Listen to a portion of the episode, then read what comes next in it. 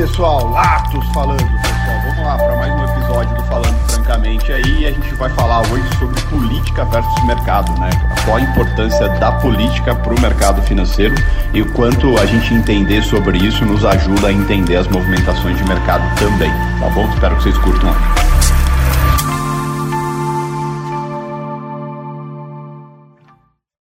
Bom, vamos lá. Boa tarde de novo. Hoje é dia 17 de agosto de 2020 e a gente está vendo hoje é, um reflexo de algumas coisas que começou, começou semana passada, retrasada, e a gente está vendo hoje o mercado sangrando um pouquinho, né? O Bob está quase nos 100 mil pontos ali, o índice também está querendo perder os 100 mil pontos. Semana passada, acho que umas três vezes seguidas, o mercado quase perdeu os 100 mil pontos. E hoje aí tá, vai perder. Né? Dá para afirmar que é, vai perder. Né? Se vai ficar abaixo, é outra coisa, envolve uma série de fatores. Mas o assunto que eu queria falar hoje é um assunto não casual, ninguém gosta muito de falar desse assunto, ou quem gosta arruma encrenca por causa desse assunto, né? Mas a gente vai falar de uma forma um pouco mais liberal, mais tranquila e sem ideologia, que é falar um pouquinho sobre política. Eu acho que é, não deveria ser um tabu isso, até porque política, a gente faz política todo dia, né? Toda, a partir do momento que a gente conversa com uma pessoa e expõe uma opinião, gente está fazendo política. Né? A gente está dialogando com alguém, a gente está fazendo política e é, às vezes com seu filho você faz politicagem, né? Com seu filho para ele conseguir que ele tome banho, para conseguir que ele estude e tudo. Então, é, política faz parte da nossa vida e vai fazer parte da nossa vida é, eternamente, tá? Mas por que, que eu quero citar o assunto política? até mesmo para a gente entender o atual cenário que a gente está vivendo economicamente, né, que envolve politicamente e, e vai ajudar muito a gente entender o que vai acontecer em breve no mercado.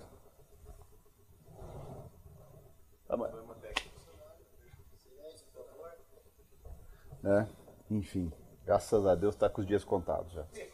Nossa, não aguento mais, cara. É? Ah, se não tava, tá agora, né? Porque, porra, bicho, é? Caramba, viu? Cara, a gente tá aceitando currículo aí, tá? Tem algumas vagas abertas aí. É? é? Já subiu a escada? É? Então, assim, tá com umas vagas abertas aí. É, o Febre não tem chance. É, não tem chance. Não, não, não é. Não, você não é o perfil, né? né? E...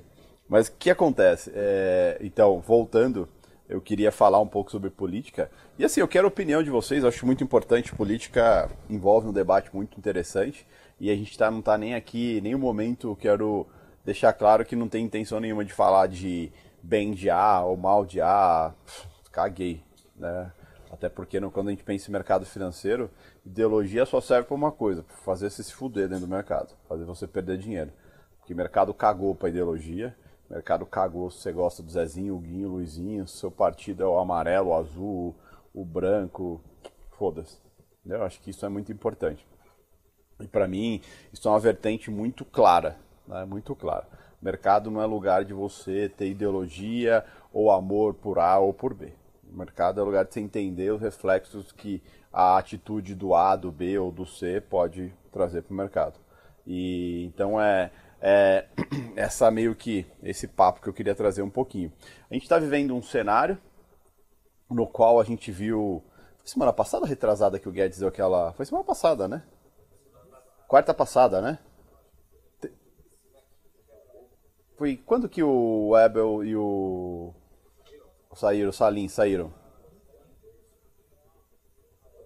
Não, foi na outra, não foi? Agora eu fiquei na dúvida agora aqui de. Oi? Foi terça-feira que o Guedes deu a declaração, certo? Então a gente teve na terça-feira passada um discurso meio fervoroso do Guedes, né? Ele sim assumiu que está tendo uma debandada é, da equipe econômica, Tá? E essa demandada da equipe econômica envolvia a saída do Sarim Matar, e que, para quem não sabe, Sarim Matar é, era responsável por toda a área de privatizações dentro do Ministério da Economia e por acaso Salim Matar também é o dono da Localiza. Tá? É, e depois tinha o, é o Weber, é, Webel. É Weber, Weber. Hã? Weber, Weber, não lembro agora. É, Fá, é Fábio o nome dele, né? Fábio Weber, né? E que era da parte de desburocratização do Ministério da Economia, que é praticamente pegar o que tinha de papel e digitalizar e, e alguns processos que era muito burocrático, tentar fazer esses papéis se tornarem todos digitais. Oi? Era Paulo, Paulo, não era Fábio, Paulo Weber, beleza. E, então são pessoas que saíram. Paulo Weber é um cara novo, não é empresário, não é bilionário como o Salim Matar, não tem nada estruturado, tem é, ganhava lá 20 mil reais no, no Ministério da Economia e recebeu uma proposta para ir para o setor privado, ganhar 10 vezes mais do que ganhava. Então foi. Né? Então, assim, já não devia estar muito contente com a situação lá, até porque não deve ser nada fácil você viver, é, trabalhar dentro de um ministério vivendo uma pressão de um momento que nem esse agora. E por que, que um momento que nem esse agora? Pô, a gente acabou de sair de uma pandemia, acabou não, a gente está numa pandemia, apesar da pior parte já ter passado. É, a gente está no momento no qual o governo está é, tá tentando se recuperar, né? Está tentando se recuperar aí, tá gastou muito mais do que deveria, né? Ok, foi por causa da pandemia, não foi algo assim que o governo quis gastar mais do que deveria, foi motivado por um algo mais forte, então isso é positivo, isso não de, nem de longe é um problema pro, é, do governo em si, é a necessidade teve que ser feito, é um momento no, no qual a gente teve que criar a gente teve que criar questões. É... Como que eu posso dizer? Oi? É, uma calamidade mundial, mas assim, a gente teve que criar um sistema de injeção de dinheiro na economia diretamente na mão do. Uh, que é o auxílio Corona Voucher, né, que a gente chama, que era 600 reais por mês é, para a população, para quem sofreu. Claro que teve toda uma como sempre no Brasil, sempre tem os espertinhos que passam isso, é, e acabou sendo algo é, que muita gente que não precisava acabou tendo acesso, tudo. Mas enfim, independente disso, é, foi um programa que teve que ser criado justamente para amenizar a situação do coronavírus, mas isso teve um, um custo de 50 bilhões por mês para o governo. Tá? Foram três meses, acho que foram três meses, se eu não me engano, disso aí é, corre risco de se estender até dezembro, mas assim, só nisso aí foi 150 bilhões de reais. Fora outras medidas e tudo, então isso aumentou muito o gasto do país, né, que é o que a gente chama de déficit fiscal, quanto que eu gasto a mais do que eu arrecado, né, e o Brasil faz tempo que não tem um superávit disso aí, né, ou seja, que sobra dinheiro, é que nem a gente tem um salário né, e a gente ganha mil reais por mês, só que a gente gasta mil e duzentos. Né? E o Brasil está nessa fase também. Então é sempre sobra, nunca sobra, sempre está devendo, sempre está devendo. Aí faz um empréstimo no banco, ou então tira da poupança, enfim. Tá? E é basicamente isso que é, vinha, vem acontecendo com o Brasil, só que esse ano aí, tanto é que tem uma estimativa que se tudo for em linha do que está acontecendo, a gente está falando de um superávit de 800... Déficit, obrigado. Um déficit de 800 bilhões de reais. Tá? Então, ou seja, é um negócio absurdo. Né? Aí você pode falar, pô, mas como recupera isso? Bom, tem várias formas. Uma delas é o país crescer, o PIB crescer e a gente arrecadar mais dinheiro. Tá? Outra forma é aumentar a carga tributária, que já é absurda aqui no país. E outra forma é o quê? Para ir cobrindo esse déficit é emitindo título de dívida, né? que é o tesouro. Só que assim, como que você emite título de dívida? Como que você gera interesse em alguém no título de dívida quando o seu juros é 2%? Né? Descontada a inflação, quase negativo. Zero. Entendeu? Então, assim, você começa a causar, é, de certa forma, dentro do país, uma, uma enorme, um enorme problema. Tá? Beleza. Só que aí o que acontece? É, Existem algumas medidas legais no qual você pode estabelecer estado de calamidade pública, é, justamente porque a gente está falando aí de uma, de uma pandemia é impensável. Né? Ninguém jamais imaginou que a gente ia passar por algo tão complicado. Né? A gente ainda continua tendo muitos casos, muita gente morrendo. Agora que a economia aos poucos está voltando, mas não voltou na sua integralidade. E mesmo quando voltar, muita coisa vai ser muito diferente do que era. Então a gente vive um cenário incerto ainda para muita coisa, tá? Incerto para muita coisa. Mas o que a gente sabe é o que essa pandemia obrigou o governo a aumentar absurdamente o número de gasto, o gasto, né? É, o governo absurdamente diminuiu sua arrecadação, porque boa parte, por pelo menos dois, três meses aí a economia ficou parada, então a arrecadação caiu absurdamente. Então pensa assim, você ganhou menos, recebeu menos, você gastou muito mais, né? E você fez um rombo, é, não digo nem um rombo financeiro, mas você teve mudanças econômicas que você nem sabe como os próximos anos vão repercutir em cima disso. Uma delas é o quê? O corte de juros. Né? O corte de juros. Porque por que, que países emergentes eram atrativos para investidores? Juros altos. Entendeu? Juros altos, tem risco, mas o risco não era tão grande, então isso acabava atraindo. Porra, entre pegar juros a 1% nos Estados Unidos com 100% de garantia e um juros a 14% no Brasil com, sei lá, 70% de garantia, vale o risco. Né? O risco-retorno vale a pena. E agora que o risco é o, é o mesmo ou até pior, né? e os juros é 2%? Por que, que eu investiria aqui? Por que, que eu compraria títulos daqui? Então são coisas a, a se pensar, porque vocês vão entender já já onde eu quero chegar com tudo isso. Então a gente está vivendo um cenário de juros baixos, é, risco alto para o país. Né? Você pega o, o Igor até falou sobre é, um pouco sobre isso sexta-feira. Ele gosta de falar sobre é, risco Brasil, CDS, essas coisas. Tá? É, a gente tá, aumentou um pouco o nosso risco. A gente está vendo a gente está vendo aí juros baixos, dívida alta, risco do país, país maior. E a gente tem um quarto item aí que está começando a pegar. Né? O que foi?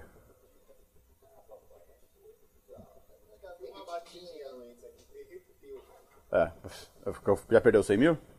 Já. 99,500. E vai perder, vai continuar perdendo, tá? E... Então o que acontece? A gente tem um quarto item aí, que é um risco gigantesco que a gente está correndo agora, que é qual? Hã? Não, já falei sobre a dívida. Já falei sobre juros, já falei sobre o tamanho da dívida, já falei sobre é, a questão de arrecadação. Tem um quarto item que é, para mim, o pior. Risco político, um risco de... É, já, já, a gente já, gente já, já tá tendo uma, uma debandada. Pô, pô, eu já vi tanta teoria sobre essa questão de, ah, de sair isso aqui, lá, que um estava cansado, isso, aquilo. É, em resumo, pensa assim. Em resumo, a gente tem que levar em consideração uma coisa muito importante. Quando você coloca perfis técnicos no poder no meio de políticos, vai dar conflito. Por que, que vai dar conflito? O perfil técnico quer resolver. O perfil político, será que ele quer resolver?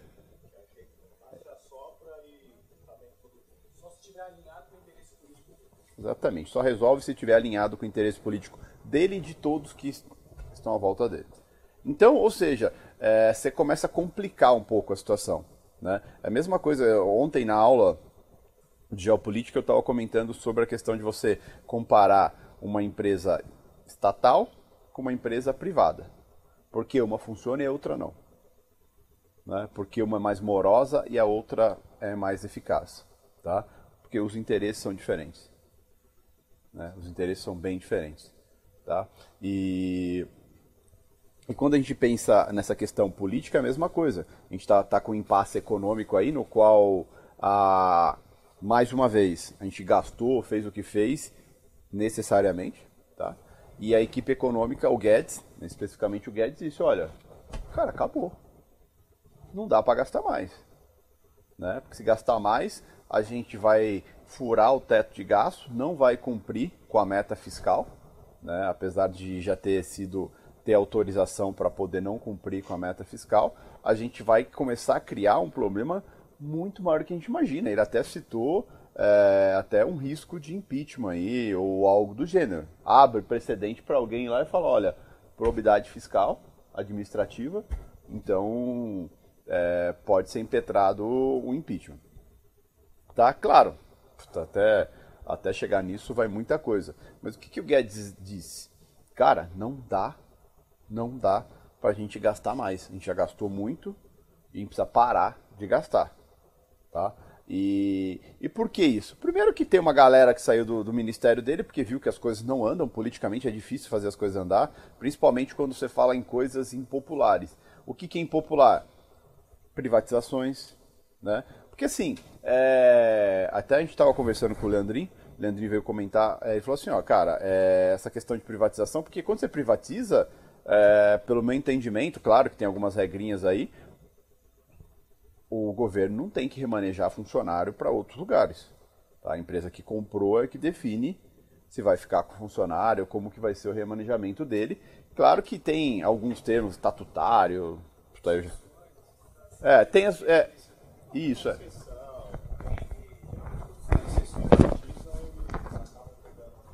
Microfone, senão eu não escuto vocês aí. Tá? Então o que acontece? Então, em teoria, quando você pensa em privatização, você pensa que assim, pô, privatização é um negócio interessante para o governo, porque é captação, ele deixa de ter um custo, que a maioria das estatais são deficitárias, tá? Ele deixa de ter um custo, tanto de funcionário quanto de administração, enfim, uma série de coisas, e, e tem uma receita, um lucro, né, sobre aquela empresa. Vendeu, aquilo vai para o caixa, né, e aquilo pode ser utilizado para N coisas, saúde, diminuir déficit Tá? Acho que tem uma série de coisas que ele pode usar isso aí, que é o sonho do Guedes. E ao mesmo passo, é, você ganha uma empresa, você ganha investimento na economia, porque você pega um correio da vida, um monte de empresa que é o correio da vida, é uma empresa que, se for para uma iniciativa privada, vai ser bem administrada, vai entrar bastante capital, e essa empresa aqui, a Amazon tem interesse, a Alibaba tem interesse, se bobear tem até empresas nacionais que têm interesse também. É, o microfone para ele né, que tem interesse também. Então, ou seja, privatização não é uma coisa ruim. Tá? É, vale lembrar que, se não me engano, Salim Matar fez um levantamento que entre é, estatais e subsidiárias são mais quase 700 empresas do governo. É muita coisa, cara. É muita coisa. Né? E para quê? Tanto é que tem estatal de camisinha, né? E estatal para criar estatal. É uns negócios assim que não não tem muito sentido. Mas enfim, e pode, pode falar. É, eu queria falar também, é, o, meu pai hoje trabalha na Infraero, ele participou de toda a concessão de todos os aeroportos uhum. do Brasil. E eu, eu, precisava a gente precisava até entender como que vai ser essa privatização, porque o, o que, que aconteceu com a Infraero? A Infraero ela foi privatizada, mas ela não é 100%, ela é apenas 51% e 49 continuar com o governo.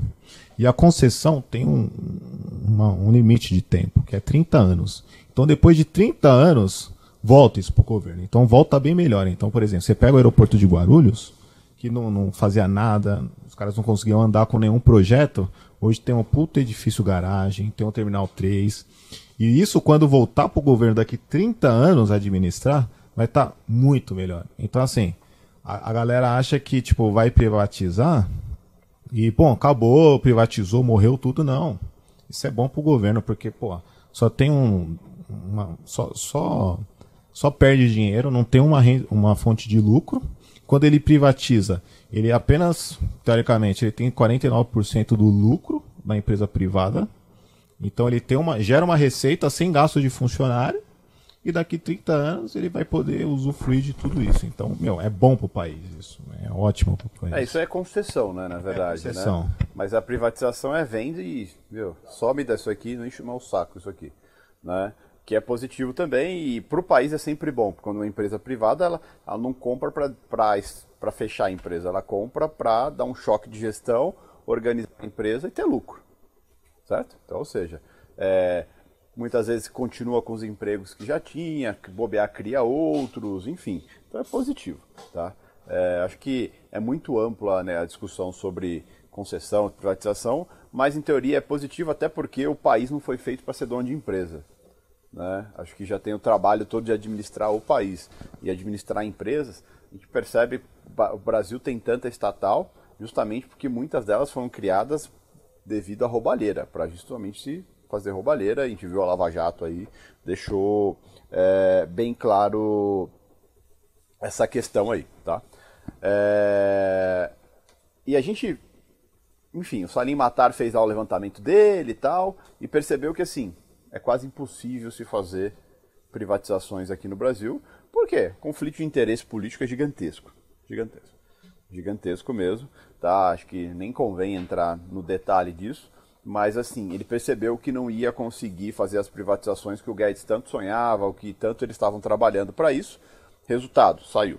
Tá?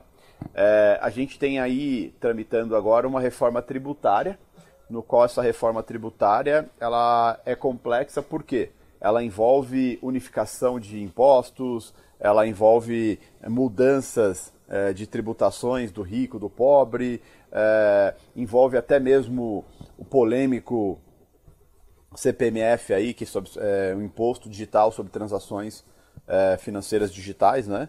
Que basicamente tudo é digital hoje, então é, é o CPMF acabou, tá? É, que é bem complexo, o Guedes defende bastante isso aí, mas a chance de passar isso é zero. É zero, até porque é um imposto injusto. Tá? Ou seja, então o que, o que a gente quer dizer com isso? A reforma tributária também é algo é, que vai ser muito difícil de, ser, de passar, principalmente esse ano. A gente está em setembro, ou agosto. Agosto. As novas eleições foram mudadas para novembro. Tá? Geralmente o pessoal fica aí 40, 50 dias em campanha. Ou seja, zero a chance. Mês que vem não tem mais ninguém no, no Congresso. Então, ou seja, reforma tributária também não vai esse ano.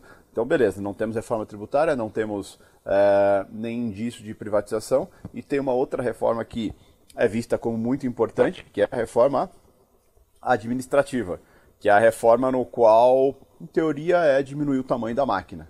Né? Como que eu corto custos do país? Hoje em dia, o custo de, do funcionalismo público é muito alto para o governo. Tá? Então, como que eu diminuo isso? Pô, tá cortando benefício, é, tirando a estabilidade, uma série de coisas.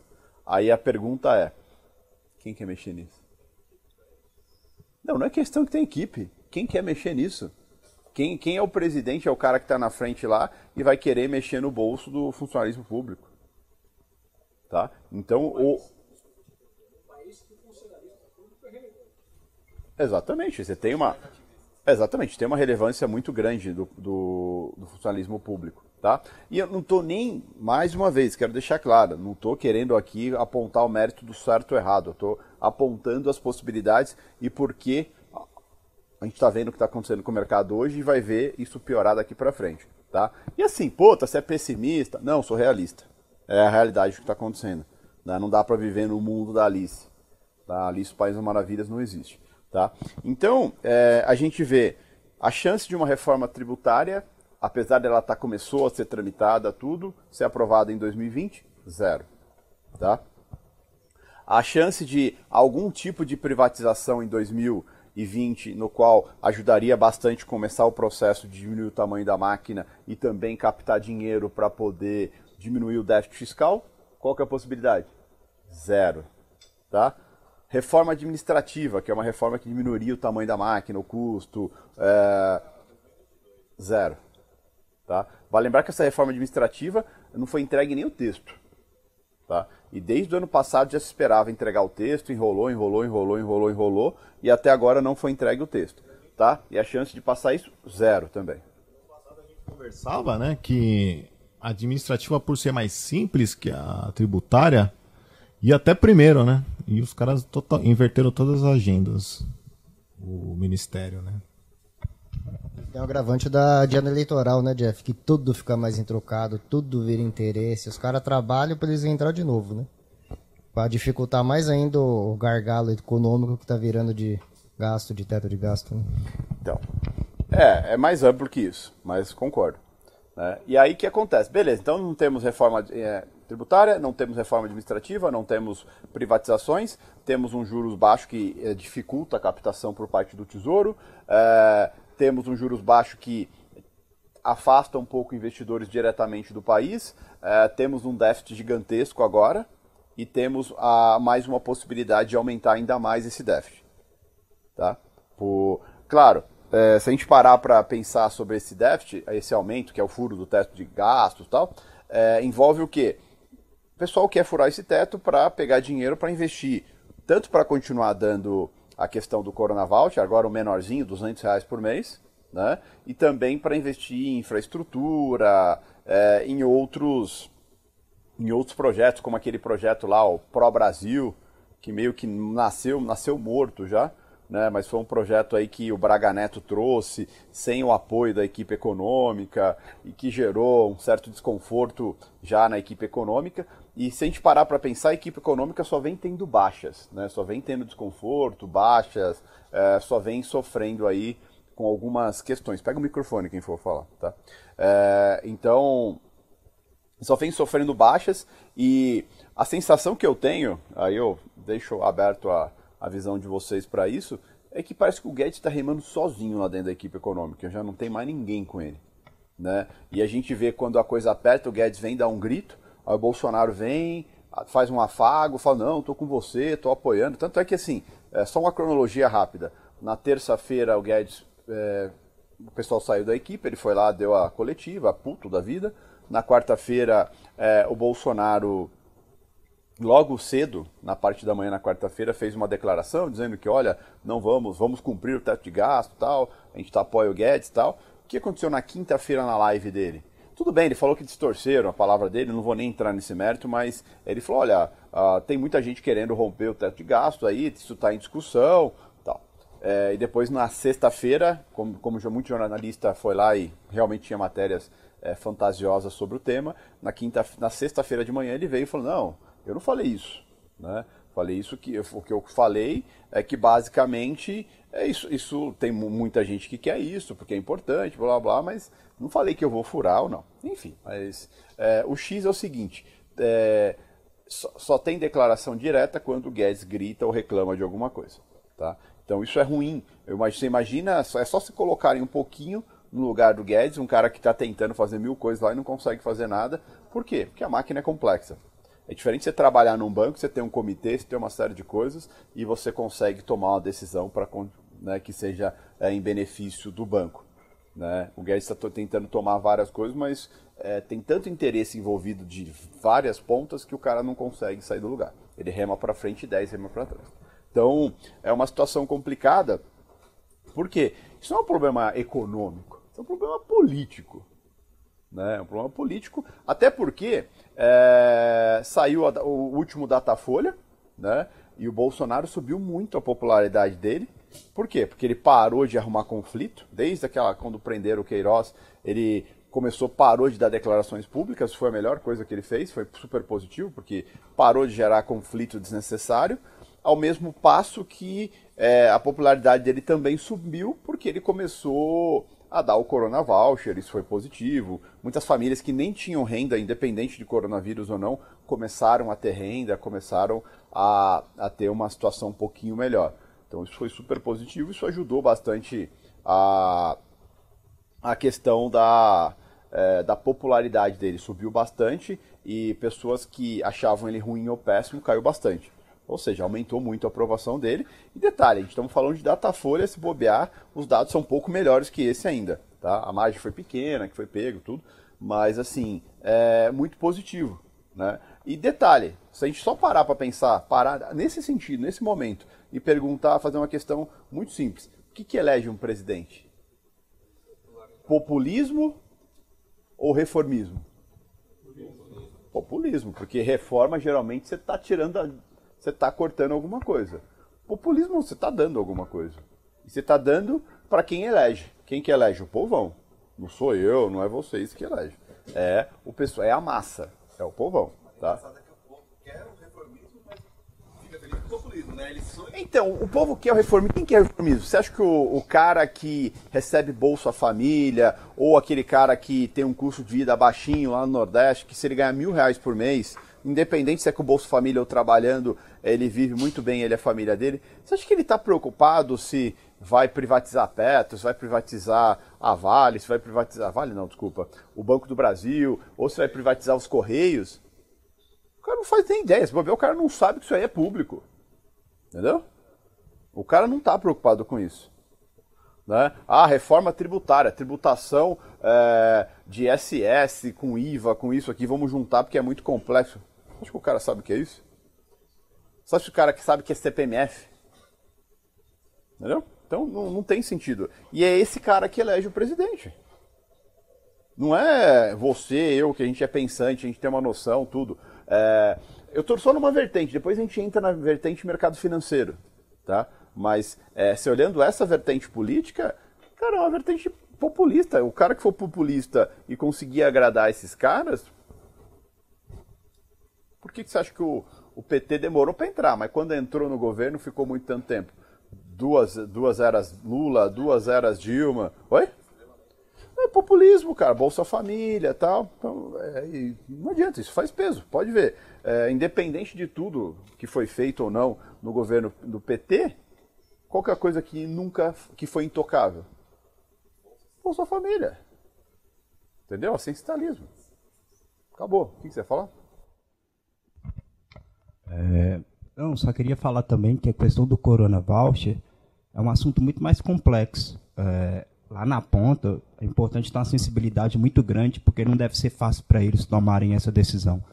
Eles quem? É, o governo, é. o próprio Bolsonaro mesmo, que tem a caneta lá.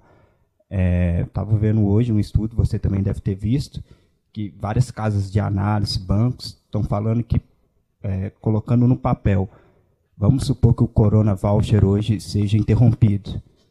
É, a economia consegue caminhar?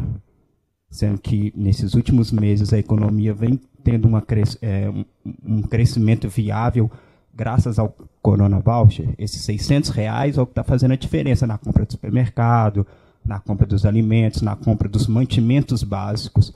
Será que a economia está preparada para caminhar sem esses 600 reais? Por e vamos isso. supor, se esses 600 reais fosse até dezembro, qual seria o impacto?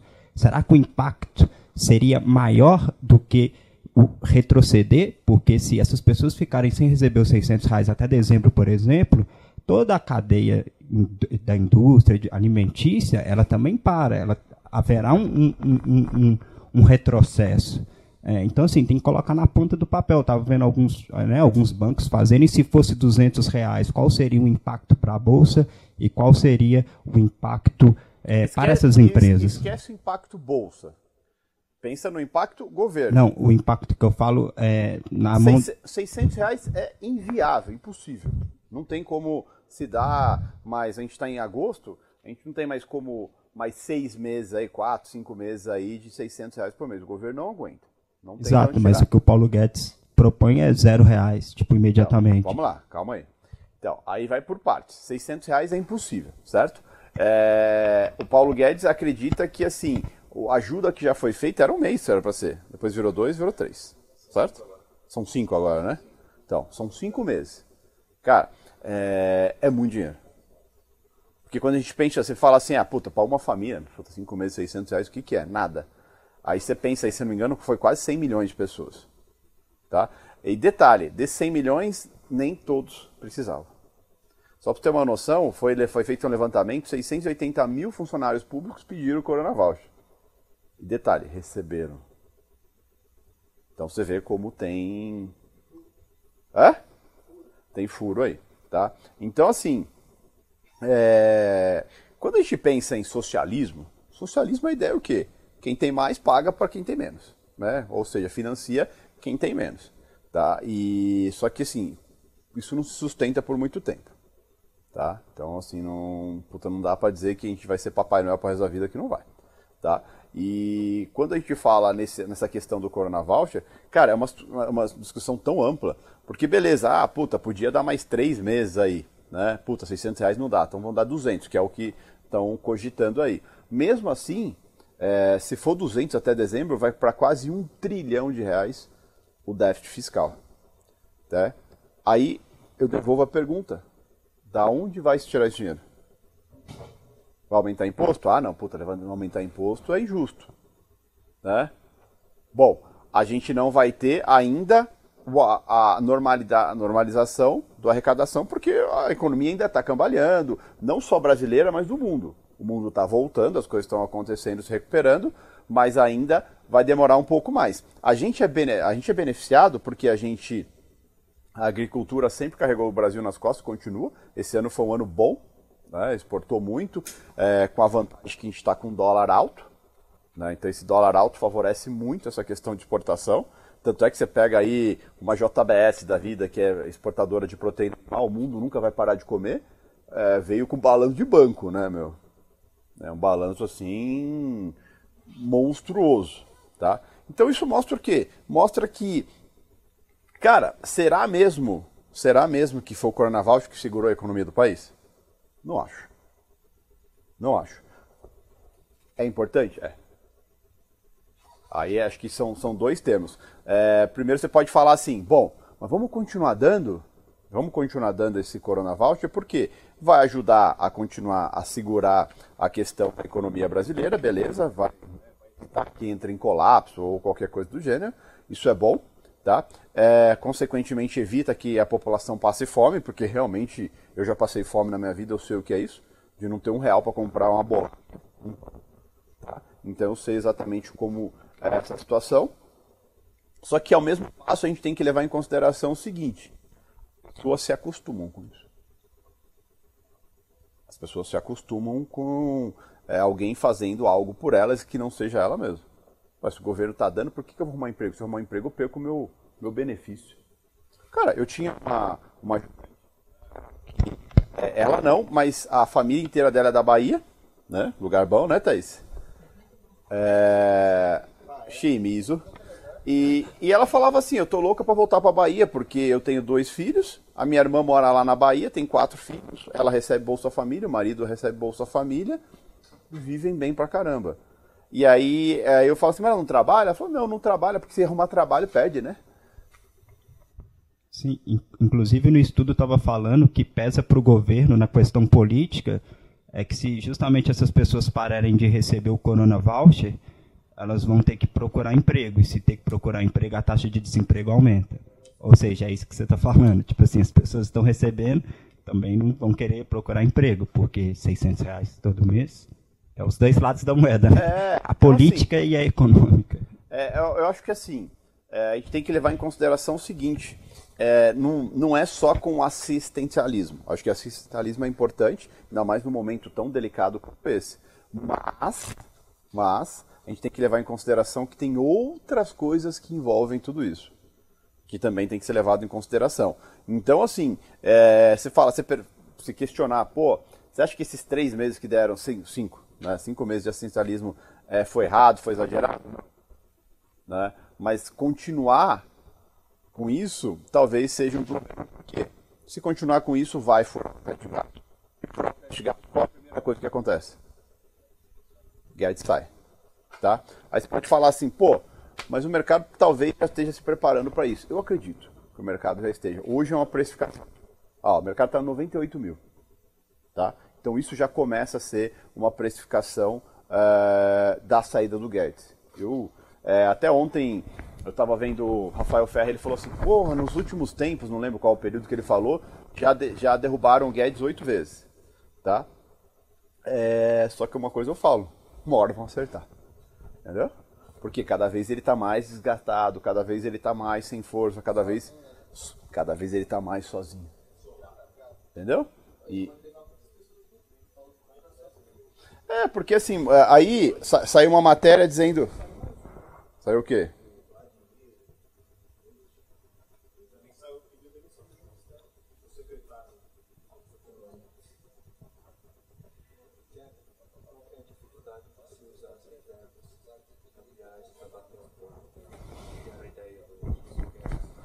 Então, aí o, o Júnior está perguntando assim, qual seria a ideia de usar a, as reservas cambiais para isso.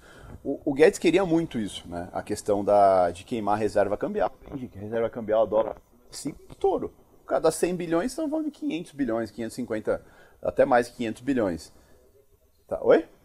Seguraria fácil, ajudaria fácil, né? Mas por algum motivo que eu não sei qual é, né? até se alguém souber, a gente vai gostar muito de saber a opinião. É, eu não sei exatamente o que impede isso. Eu sei que ele pode de alguma forma tal, mas se eu não me engano isso vai para a União, da União tem que transferir. Tanto é que o Banco Central agora, semana passada, ele queria transferir 400 bilhões para a União para dividir o tamanho do carrego de dívida, alguma coisa assim, e a burocracia disso é um negócio gigantesco. Tá? Oi. Pega o microfone que é.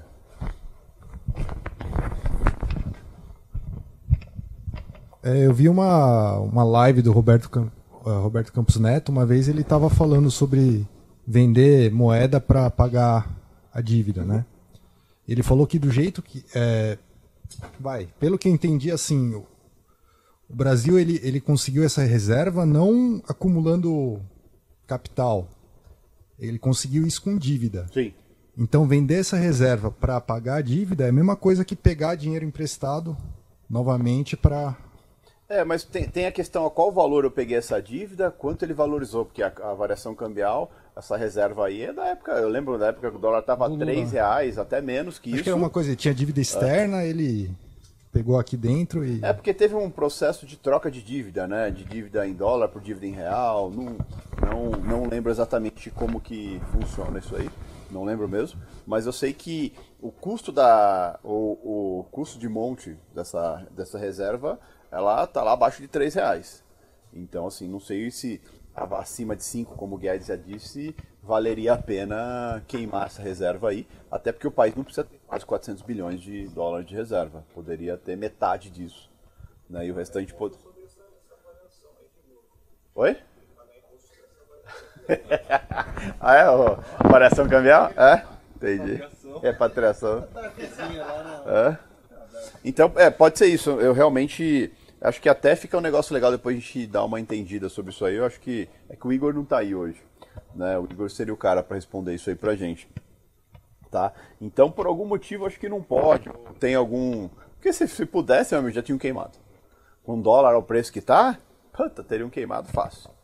Tá? Até porque você vê, ó, o, a bolsa perdeu 100 mil, cara, ensaiou, ensaiou, ensaiou semana passada, não perdeu, hoje perdeu. Cara, perdeu, vai demorar para recuperar 100 mil de novo. Muita coisa vai ter que melhorar. Né? E aí não adianta falar, pedir, ah, o mercado financeiro tem que ser patriota. O mercado financeiro é capitalista, acabou. Não tem patriotismo dentro do mercado financeiro, tem realidade do que está acontecendo e ponto. Tá? Então, assim, é... conclusão sobre o emergencial, é, do Covid, estender isso aí, beleza, dá para estender? Dá. Vai aumentar absurdamente a dívida, vai romper o teto de gastos, tá? É, é, eles podem fazer uma medida provisória, enfim, pode fazer é, aprovação de novo estado de calamidade para 2021 também, ponto. Não vai, o Bolsonaro não vai correr o risco de impeachment. Tá? É, só que, primeiro, duas, duas questões aí. Primeiro, como que tapa esse buraco? Como que paga essa dívida depois? Certo? Segundo, como que vai ficar a visibilidade do risco Brasil? Né? Como que o investidor vai olhar para o Brasil? Aí você pode falar, ah, mas isso aí com o tempo se ameniza. Até acredito. Só que aí entra um outro fator muito importante, né? Um outro fator muito importante. É... Para a imagem do Bolsonaro, acredito que seja muito positiva. Isso é populismo, certo? Você continua dando, é... você continua dando, é... proporcionando uma vida um pouco mais humana para algumas pessoas que realmente não tem nada. Então isso, esse populismo acaba sendo positivo, né? E uma coisa, uma coisa eu afirmo para vocês: depois que um, um presidente ou um candidato a presidente percebe o que é populismo e como ele faz, ele só quer aquilo, porque é aquilo que vai eleger ele. Independente se ele apanha em 10 outros lugares. O populismo é o que define aonde ele vai parar. Né? Só que acontece? Não é o populismo que faz um país crescer. Então é uma vertente a ser muito equilibrada aí né, o que eu quero ser populista, populismo, que aí eu posso garantir minha reeleição, talvez no caso de um Bolsonaro da vida, né? É, mas eu corro risco do quê? Cada vez é, desfazer mais ainda a visão do nosso país. Eu queria falar, é... uma vez, acho que foi quando uma vez naquela discussão da reforma da previdência, o Guedes estava na na comissão especial. É, uhum. Eu lembro que ele comentou que esse teto de juros foi muito importante porque o, os investi o teto de, de, gastos. de gastos. Porque os investidores começaram, eles podiam ter uma previsibilidade, uma previsibilidade boa da, da dívida do país e aí saber qual que é o risco que eles estavam correndo. Que a dívida não cresce, no, do país não vai, no, em teoria, quando definiu esse teto de gastos, é, meio que é, é justamente para trazer de volta a credibilidade do país, porque mostrar para o investidor, ó, a gente não gasta desenfreadamente. A gente tem um limite, passou desse limite, o presidente corre risco de ser derrubado. É isso o resumo. Tá? É que nem na sua casa, cara. Você, é, você tem um limite ali, você começar a passar muito aquilo, daqui a pouco você não tem mais crédito. Se não tem mais crédito, você não, não faz mais nada na sua vida. Tá? Então, é. basicamente, era essa a ideia. E aí. E com isso que o dólar, depois da, da Dilma ali, passou esse teto de gasto, o dólar caiu, juros caiu. Porque eles falam, ó, não importa o que aconteça. O Brasil a, diminuiu. É, a, dívida vai crescer nesse ritmo e tá, você consegue calcular. Agora, se cair isso, então você nunca sabe quanto que o governo vai gastar. E aí, meu, CDS vai lá em cima, juros para cima, dólar, e aí, puta, bagunça tudo, né? Então, acho que não é nem a questão de é, ajudar ou não. A questão é, tipo, se, se quebrar esse teto, você não sabe o que acontece depois, né? De em termos de risco do país. É, então, e, e aí entra aí entra a questão. Então, ou seja, beleza, o, o presidente vai estar bem com o seu povo, o povo que elege ele, mas ele vai ter uma vida muito difícil para reconquistar. Então, uma coisa errada. Ele, ele conseguiu. Você chega uma hora, o que, que esse povo que, que elegeu ele vai fazer o quê?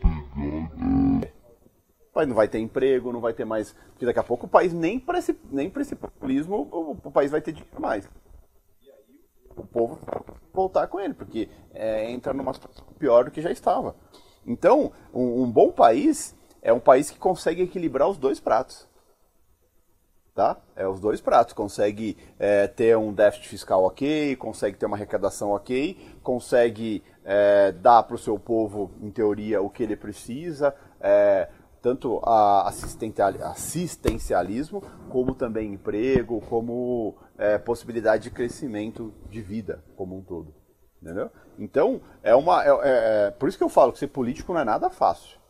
Não é nada fácil. E você não pode nunca escolher um lado só. Porque se você escolher um lado só, esse lado vai durar só um período. Tá? Então isso é, é bem complicado. E quando eu falo que populismo elege, né, é, eu estou dizendo no aspecto de que, assim, beleza, é, o populismo, beleza, ele, Bolsonaro está no poder agora, ele pode fazer um monte de medida popular, popular aí que vai agradar, pode ver que ele está indo muito para o Nordeste, se a gente vê hoje, ele foi em Sergipe, parecia que, né, é, literalmente um mito estava chegando e... É, não, absurdo, absurdo. Né? Então, o que acontece? É, isso para reeleger é bom, só que aí, beleza, foi reeleito. E aí? Como que a gente toca o país? Até porque é... o cara que é reeleito é que nem o Lula quando foi reeleito. Durante a reeleição, depois que ele foi reeleito, ele já estava pensando: o que, eu vou pôr no lugar, no meu lugar? Né? Mas que eu continue mandando, que eu continue no poder. Foi, tanto é que colocou a Dilma. Né? Então, é, é utópico você achar que um, um presidente algo que está no poder. Ah, não, vou terminar o meu aqui, tá bom, depois o outro que se vire. Não, geralmente ele quer ficar. Geralmente ele quer ficar e quando ele não puder mais ficar, ele quer alguém que, em teoria, dê continuidade no projeto dele. Né? No caso do Bolsonaro, pode ser os filhos. Todos os filhos são da, da, da política, né? E eu não tô nem a, não, não quero nem pontuar aqui certo ou errado, tá? Acho que, mas duvido que não seja um anseio. Tá? Então, o que, eu quero dizer com esse papo, com tudo? Cara, se preparem para o pior, o pior está vindo. É isso que eu quero dizer. É, o mercado não está pesando tanto como está agora à toa. Né? Vai continuar pesando, para a gente é ótimo, né? a gente gosta de volatilidade, a gente sabe lidar com volatilidade, é ou não é, Felipão? Né? E, então, para a gente é ótimo. Então, a gente tem que, eu sempre falo, a gente tem que estar tá dentro do que está acontecendo, estar tá atento, até porque a gente não consegue mudar essa porra, é os caras que estão lá que conseguem mudar. O que a gente consegue fazer é o quê? Entender o que está acontecendo e se preparar para isso e reagir para isso. Entendeu? Seja a quem tem carteira, é, por exemplo, eu mesmo, eu desde semana passada eu venho zerando minha carteira de ações e venho me travando, né? Ou seja, então o que que é me travar?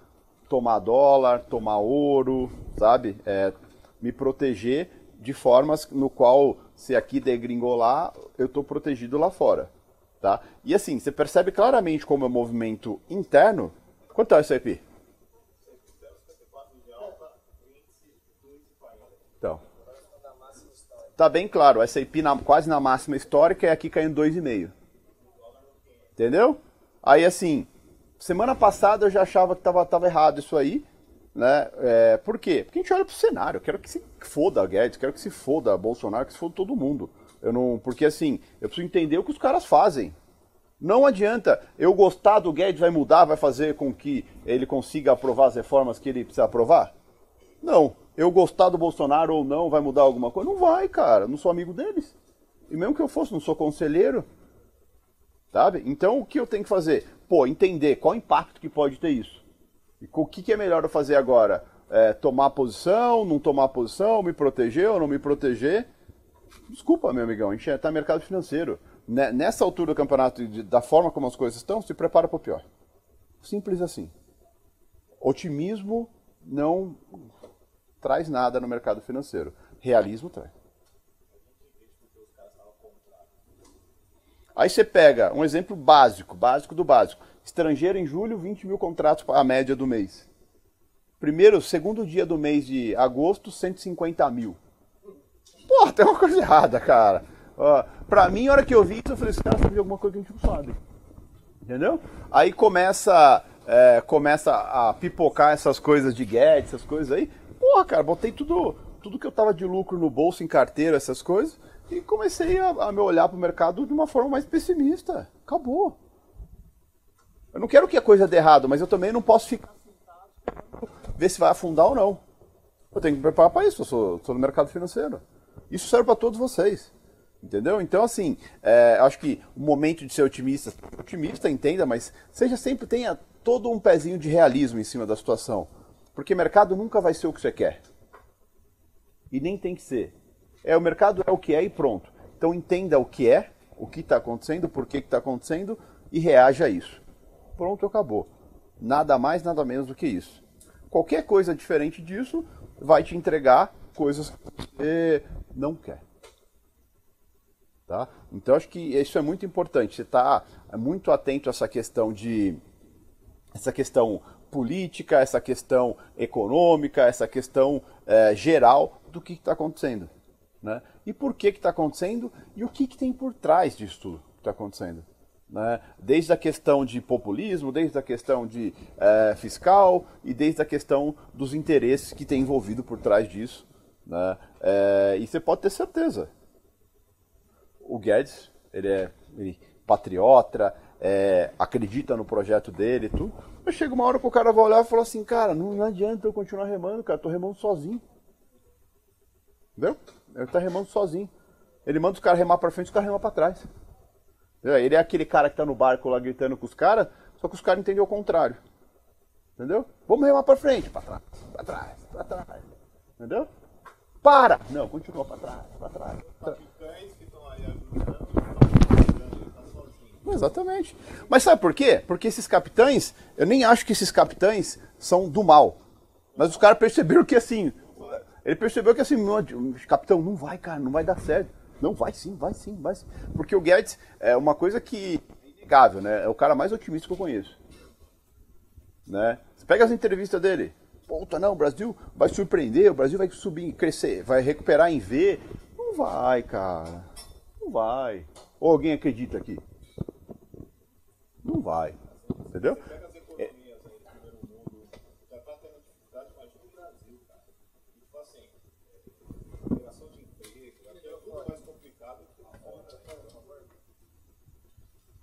Então, o, o, o, é, é uma coisa que a gente tem que ter a plena, a plena, a plena ciência, cara. Não vai. Sozinho não vai e pronto, acabou. E assim, e quando eu falo sozinho, por mais que ele possa renomear outras pessoas para a equipe dele, que é o que ele está fazendo, tudo, cara, não adianta, bicho. É, lá do lado do Bolsonaro, lá dentro do, é, do Congresso como todo, lá dentro da Câmara, dentro do Ministério, cara, não adianta, os caras querem dinheiro, cara. E detalhe, vocês, só para acabar com a situação, a gente está em ano eleitoral, cara. Sabe? A gente está em ano eleitoral, e ano eleitoral, mesmo com crise, o cara precisa entregar. Oh, vou dar um exemplo para vocês. Estava lá em Tietê, esse final de semana. A gente tem um carrinho de lanche lá no centro, que é bom, o carrinho de lanche. Os banquinhos, tudo novo, cara. Eu olhei assim, até falei para a Poliana, falei, Ano eleitoral é uma coisa, né? Os banquinhos. Eu lembro que, puta, há dois meses atrás você olhava os banquinhos tudo velho, zoado, né? Banquinho da praça lá. Tudo novo. É? Asfaltinho bonito, os banquinhos lá. Não, é um carrinho de. cachorrão quente. Né? É, é povão, cara. Povão. Eu como, pô. Sabe aquelas, aquelas peruas que fica na praça assim, com falando prensadão? Tava lá. E aí eu olhei, cara, os bancão tudo novinho, mas novinho, assim, bobear tinha posto na semana. Aí você vê, cara, é ano eleitoral. Aí eu falo pra você, você acha que quem que vai conseguir? Até porque o Bolsonaro, se ele quer ser reeleito na próxima eleição, ele precisa do apoio. Então o que acontece? O cara chega e fala, pô, apoia a gente aí, precisa apoiar o prefeito lá, precisa apoiar os caras, vereador tal, para ser reeleito lá, depois lá na frente a gente te ajuda aí. Aí fala pra mim, junta tudo isso aí e fala pra mim como que tem como do Guedes fazer as coisas que ele precisa fazer para recuperar a economia. Hã? Entendeu? Então, assim, cara. Bolsonaro entrou no Com... esquema, né? É, é, ele já ele teve cara, que se adaptar. Eu porque... acho que não é. Não, não, acho que o nome esquema eu não gosto. Né? Não gosto do esquema porque é, parece bandidagem e o, o, Bolsonaro não, não vai para essa linha, tanto é que não tem nenhum escândalo no governo dele. Né? Mas ele entrou no processo político. É, ué, ser político é isso, acabou. Entendeu? E aí, assim, é, assusta agora como o mercado tá como tá? Só vocês parar pra pensar em tudo nos pontos que a gente citou aqui. Você olha pro mercado, tá justo ou tá? Tá até injusto, tá. meu Barato, tinha que ter 90 mil pontos. Sim. Então, é, é, isso é realidade de mercado. É isso que a gente tem que estar. Tá, a gente está aqui para entender o realismo do mercado. Né? Claro que tem os momentos que o mercado é, foge do realismo, tudo, é, principalmente é, euforicamente, você pega o nosso mercado aí, foi para 105 mil pontos, na minha opinião, não tinha cenário, mas de jeito nenhum para ir para 105 mil pontos, mas foi. E agora está entrando dentro da realidade do que está acontecendo. E a parte do mundo. Até porque o SAP está lá no exagero dele lá, porque está contando com uma expectativa de uma aprovação de um pacote de estímulo. Se esse pacote de estímulo não for aprovado, meu amigão, Entendeu? E aí é seu off nos Estados Unidos, uma série de coisas. Então, assim, a gente está num momento complicado. A gente está num momento complicado. A gente precisa de todos esses estímulos, mas esses estímulos têm um preço muito alto. Os juros disso aí é muito alto. Entendeu? O, o que vem no futuro em cima disso é muito alto. Então, assim, é, se preparem. Acho que a gente vai entrar numa fase aí que o mercado está precificando sim a saída do Paulo Guedes. Por mais que ele fale que não vai sair, mas assim, é, na minha opinião, não é nem se ele vai sair, é quando. Entendeu? E a gente tem que estar pronto para isso. Independente se a gente fique feliz ou triste com isso. Eu, particularmente, não acho legal a saída dele. Mas chega uma hora, cara, que não adianta. Não adianta. Não dá pra você ganhar o jogo sozinho, né? É assim quando foi quando o Moro saiu, né? A gente já, por mais que fosse virasse Disneylandia, a gente vê o negócio se deteriorando, né? Um Exatamente. puta equipe, um puta projeto e indo por água abaixo, né? Exatamente, a gente já estava pronto para isso. Certo? Eu preciso, hoje eu tô meio enrolado hoje, mas espero que eu tenha conseguido passar o recado e, e principalmente vocês tenham conseguido pensar sobre a situação. E assim, ó, é, pensa assim, em momento algum eu quero que vocês pensem que assim, ah, eu tô sendo puxando sardinha para um lado para o outro. Quero que se for todo mundo. É, exatamente. É, eu não tenho ideologia, é, sou apartidário quando eu penso em mercado financeiro. Eu sempre busco entender, juntar os fatores para entender para onde, que, que isso pode refletir no mercado, positivamente ou negativamente. No momento que a gente está, se você junta tudo, você percebe que o cenário não é positivo quando a gente pensa em mercado financeiro. Ponto. Não é se Bolsonaro é bom, se ele está certo, se ele está errado, se o Guedes é bom, se ele está certo. Não é isso. É aonde o mercado, como o mercado vai reagir ao atual cenário, ao atual momento da situação. Certo? Obrigado, pessoal. Legal, né? Eu gosto desses papos.